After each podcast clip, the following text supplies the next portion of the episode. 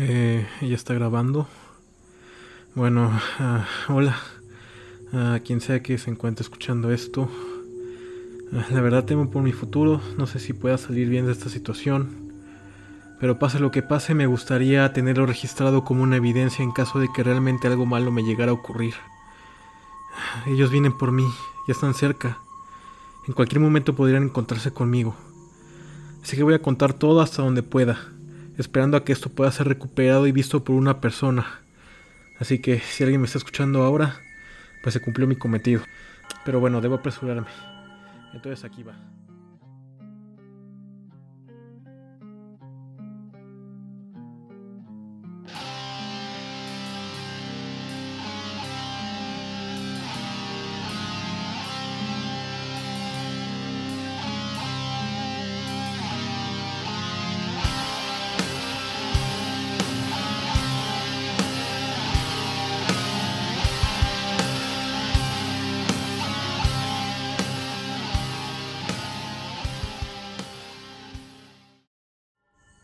Esa historia comienza unos tres meses atrás. Era una madrugada nublada, sumamente ventosa. Me encontraba conduciendo mi automóvil de regreso a casa después de un día muy cansado de trabajo. Es un camino largo con curvas algo pronunciadas. Me sentí agotado y somnoliento, evidentemente una situación nada favorecedora al momento de encontrarse detrás de un volante. Mis ojos se entrecerraban constantemente. Me costaba mucho trabajo mantener la mirada fija en la carretera sin sentir cada vez más la pesadez de mis párpados. Sin embargo, de repente, una luz enseguecedora de color ámbar apareció en el camino por un instante. Fue como un flashazo justamente al lado de la carretera, que provocó que perdiera el control de mi automóvil y cayera por la pendiente al otro lado de la misma. A pesar de que no era tanta la distancia de la caída, sí era muy inclinada, lo que provocó que el coche rodara y se destruyera mientras yo, una de dos, o me había quedado dormido o me había quedado completamente inconsciente producto del impacto. Obviamente me decanto más por la segunda opción. La cosa es que terminé noqueado dentro del auto, el cual se encontraba boca arriba deshecho casi en su totalidad. No recuerdo absolutamente nada de ese momento en específico. No sé cuánto tiempo tardé así. Simplemente recuerdo que algo me despertó. Yo me sentía completamente inmóvil, veía borroso, sentía la sangre escurriendo sobre mi cara, mis piernas, mi brazo izquierdo y con heridas en todo el cuerpo que me siguen doliendo incluso solo con el recuerdo. Logré divisar a un ser muy alto con alas enormes, negro, de forma humanoide y con dos círculos brillantes de color rojo que aparentemente eran sus ojos, los cuales no podía dejar de ver. Parecía que estaba soñando, pero no. El miedo que me provocaba esa criatura se apoderaba de mi ser en mucho mayor medida que el dolor que sentía. Me sacó de los hierros retorcidos del auto y me llevó a un lugar donde lo único que recuerdo es haber visto más de cerca y con cierta claridad su inusual rostro, antes de que volviera a desmayarme. Diría que era como una especie de hombre lechuza y hacía un ruido parecido al chillido de algún ratón gigante verdaderamente aterrador. Después desperté, curado de mis heridas, en medio de un camino de terracería donde un policía me cuestionó sobre quién era y por qué me encontraba durmiendo ahí en medio de la nada y con manchas de sangre impregnadas en mi ropa y en algunas partes del cuerpo. Le dije que había tenido un accidente automovilístico y cuando le conté sobre el ser que me llevó hasta ahí y que al parecer me había curado, comenzó a tirarme a loco, primero riéndose, luego enfadándose de que, según él, no le estaba comentando la verdad. Le dije el lugar donde había tenido el accidente, y me dijo que, en efecto, el día anterior habían encontrado los restos quemados del vehículo esparcidos en la zona, pero que era imposible que me haya trasladado por mis propios medios o con ayuda de alguien más hasta el lugar donde me halló, sobre todo después de haber sufrido ese accidente y tomando en cuenta que el lugar se encontraba bastante alejado del sitio donde estábamos. Traté de convencerlo, pero fue inútil. Él creía que me estaba burlando de su inteligencia. Como no llevaba una identificación conmigo, simplemente pensó que era algún loco vagabundo que se encontraba rondando por la zona y se había quedado dormido por ahí. Después de un tiempo conversando, el oficial no me encontró nada con lo cual pudiera retenerme o arrestarme, y digamos que me dejó ir, aunque se le hacía sospechoso todo el asunto y toda la historia que según él yo me había inventado. Posteriormente caminé un cierto trayecto hasta que pedí un aventón, pidiendo que de favor me llevaran lo más cerca posible al lugar donde vivía, y así fue. Llegué a mi casa y anoté todo lo que podía recordar, describiendo detalladamente el aspecto de aquel extraño ser, la distancia entre el sitio donde se suscitó el accidente y el lugar donde al parecer me había dejado, y el tiempo que había transcurrido desde que ocurrió el encuentro, que eran casi dos días enteros, ya que el accidente pasó la madrugada del sábado y llegué a mi casa a altas horas de la noche del domingo. Realmente no sabía qué hacer, ni siquiera podía atribuirle una explicación lógica a esa criatura, ni mucho menos cómo le hizo para curarme.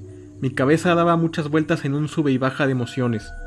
Me sentí algo nervioso, un poco asustado, asombrado, pero más que nada intrigado por conocer la verdad detrás de toda esta situación. Obviamente dormí muy poco esa noche y decidí regresar el día siguiente al sitio donde ocurrieron los hechos para ver si podía encontrar algo relacionado a la criatura, huellas, plumas, no sé, lo que sea que pudiera haber dejado ahí aquel hombre pájaro, o simplemente recuperar mis identificaciones que había perdido por el siniestro. Y así fue. El siguiente día falté al trabajo y fui a dicho lugar, donde se notaba que la policía había cercado la zona, lo único que encontré era la típica cinta amarilla de no traspasar. Caminé y caminé, buscando algo que pudiera servirme, pero no hallé nada. Los restos del auto ya no estaban, ni tampoco nada de mis pertenencias. Al parecer el hombre pájaro tampoco había dejado rastro ni evidencia de él. También podría ser que la policía, algún curioso que pasaba por ahí, o incluso el mismo hombre pájaro hubieran recogido y llevado mis pertenencias o la posible evidencia. No lo sé, si la policía se había involucrado, seguramente me iban a investigar, si era una persona común y corriente la que se llevó mis cosas, pues ni modo, solo me quedaba aceptar que había perdido mis credenciales, tarjetas, dinero y portafolios, y si era la criatura, pues por lo menos que se quedara con ellos como forma de agradecimiento por haberme salvado. No quise indagar más sobre eso y simplemente regresé a mi residencia. Lo que sí quería continuar averiguando era lo del hombre pájaro. Quería saber si más gente en el mundo lo había visto, o si por lo menos alguien había testiguado algo parecido. Investigando, di con varios testimonios de muchas personas en el mundo que narraban cómo habían avistado a una criatura negra enorme, con alas muy grandes, piernas humanas, ojos brillantes y que asemejaba la forma de una polilla gigante. Este ser lo llamaban precisamente hombre polilla, o Mothman, y de inmediato lo relacioné con mi caso. No cabía lugar a dudas, me había encontrado con Mothman y no solo eso. Al parecer sus poderes sobrenaturales me habían salvado de morir esa vez en el accidente. Para ser sinceros, nunca había escuchado hablar sobre Mothman, no conocía su existencia, e incluso si lo hubiera conocido, no me lo hubiera creído en lo más mínimo. Hubiera pensado que era una tontería inventada por algún fanfarrón y que se la creyó un grupo de ingenuos que fueron haciendo la bola de nieve cada vez más grande. Pero no, al parecer Mothman era real, y yo solo era uno de aquellos que sí lo lograban comprobar de primera mano. Sin embargo, no todas las historias concluían en algo bueno. Muchos de los relatos de los avistamientos del hombre polilla coincidían en que simbolizaban un presagio de alguna catástrofe o desastre cercano. Probablemente uno de los más famosos era el del colapso del puente Silver Bridge en West Virginia, que resultó en el lamentable fallecimiento de 46 personas el 15 de diciembre de 1967. Se dice que días antes, mucha gente había reportado encuentros con Mothman en Point Pleasant, ciudad de dicho estado donde ocurrió el siniestro. Y así como este, Muchos otros casos de avistamientos de la criatura también tendían a ser relacionados con malas premoniciones. Continué investigando toda la tarde sobre este fenómeno hasta que ya entrada la noche observé un Cadillac negro estacionado afuera de mi casa. Llevaba así unos minutos, encendido, pero simplemente estacionado. Me llamó la atención para mal. Lo seguí vigilando hasta que llegó un punto en que realmente me incomodó su presencia, así que decidí llamar a la policía. Pero justo antes de hacerlo, dos personas se bajaron del auto, Traté de observarlos mientras me escondía, ya que no quería que me vieran a través de la ventana. La tenue iluminación de la calle solo me permitió constatar que llevaban puestos lentes oscuros, portafolios, sombreros y trajes negros. Se pararon unos segundos enfrente de la fachada de mi casa hasta que al final se dispusieron a tocar la puerta.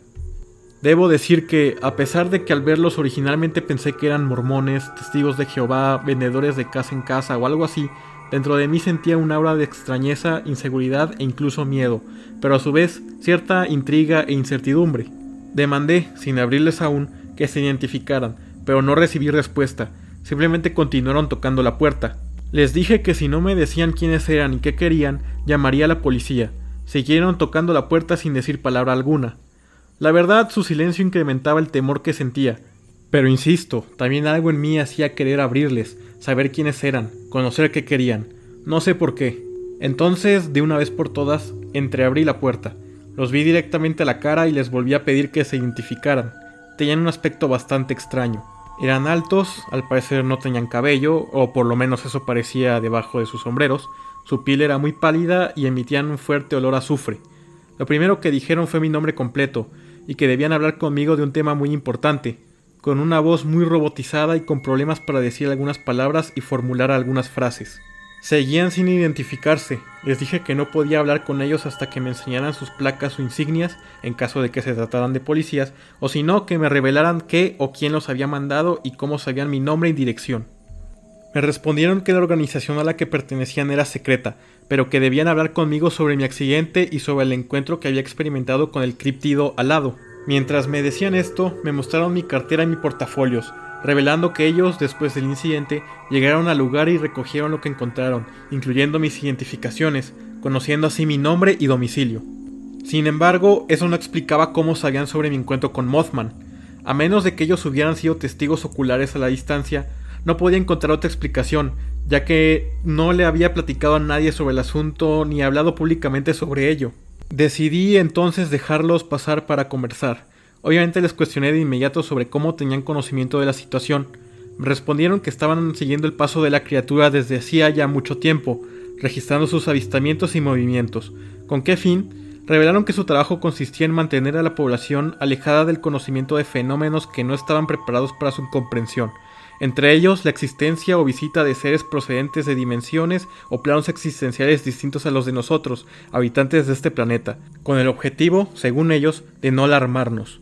Con eso, ¿acaso implicaban que Mothman era un alienígena? Ellos dijeron que no estaba confirmado, pero su campo de investigación iba no solo relacionado con seres extraterrestres, sino también en el caso de animales habitando el planeta que aún no son conocidos, evidenciados o que no resultan familiares para nosotros. Entonces, recapitulando, lo que buscaban era ocultarle a la gente la presencia extraterrestre o de críptidos en el caso de Mothman, por ejemplo, en la Tierra.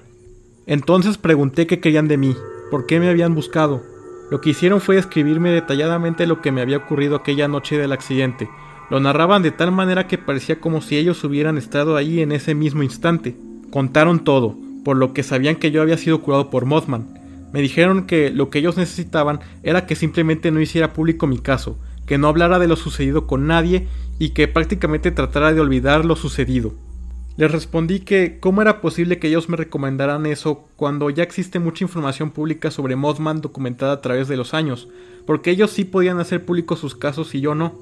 La respuesta que recibí me dejó completamente frío. No te gustaría saber cómo terminaron aquellas personas que documentaron sus casos.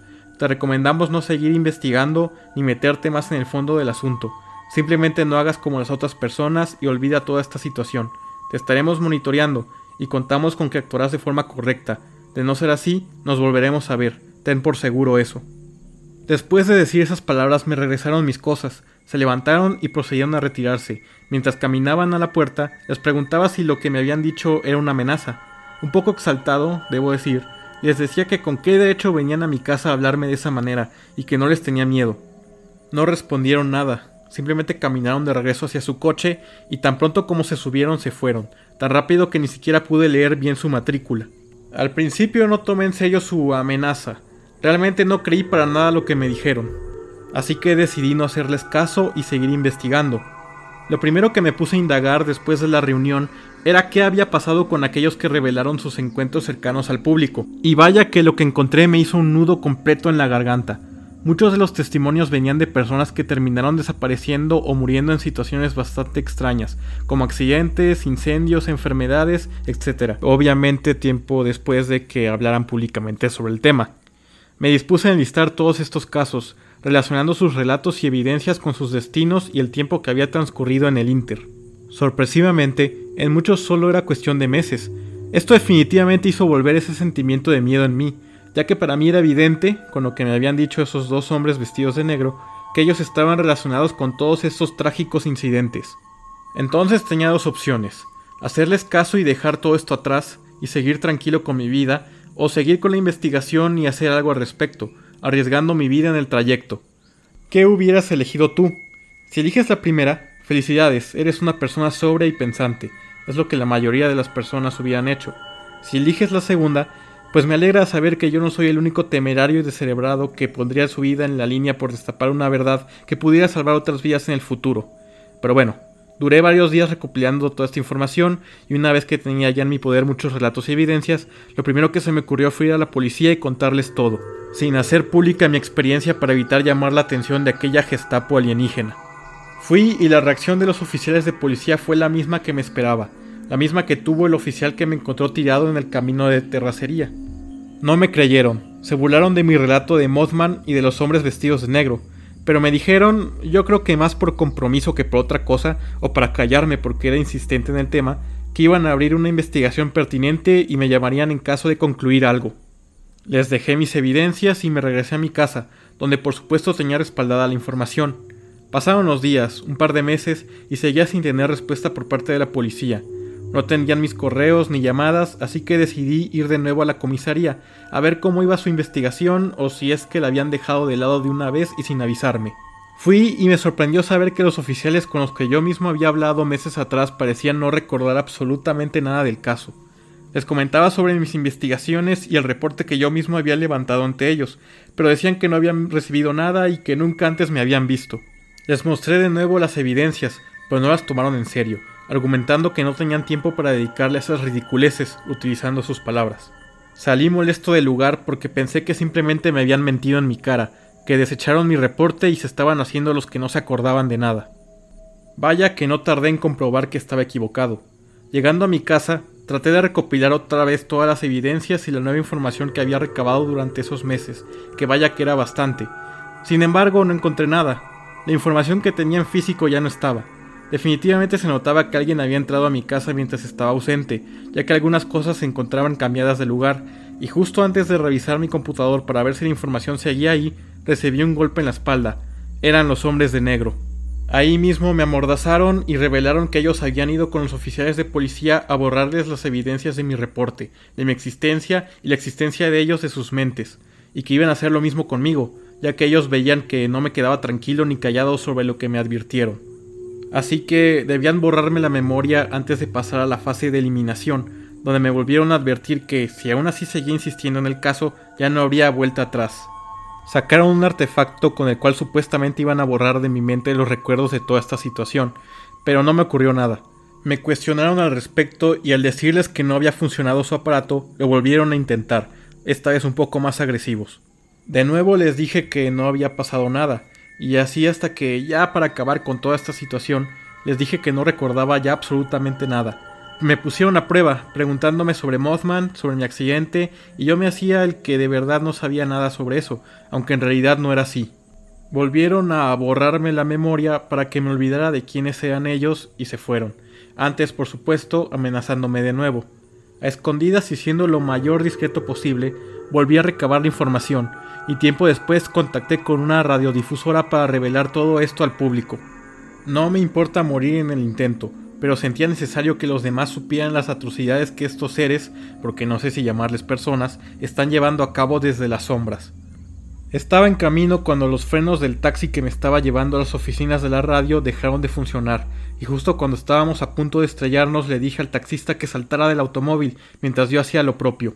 Le dije que fuera a su casa lo más rápido posible, sin contarle absolutamente nada del asunto de los hombres de negro para no poner más en riesgo su vida. Yo también salí corriendo.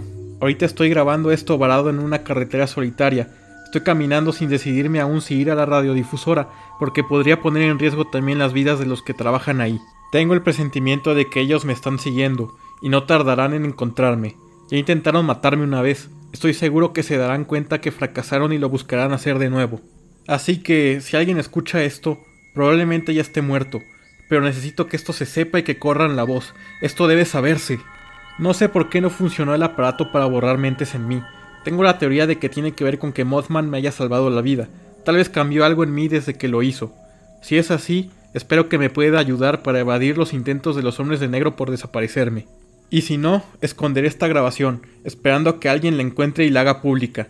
No me importa morir si es que esta información ayuda a otros a abrir los ojos y a desenmascarar a los hombres de negro. Los verdaderos hombres de negro, no los del universo de Will Smith. Ah, cuídense mucho, ha empezado a esparcirse un virus en el mundo. Al parecer es de influenza o algo así. Estén atentos e insisto, cuídense. De corazón espero que tengan una gran vida. Gracias por escucharme. Eh, ahora a ver cómo se apaga esto. ¿Ya? Ah, no. Ah, es en este botón.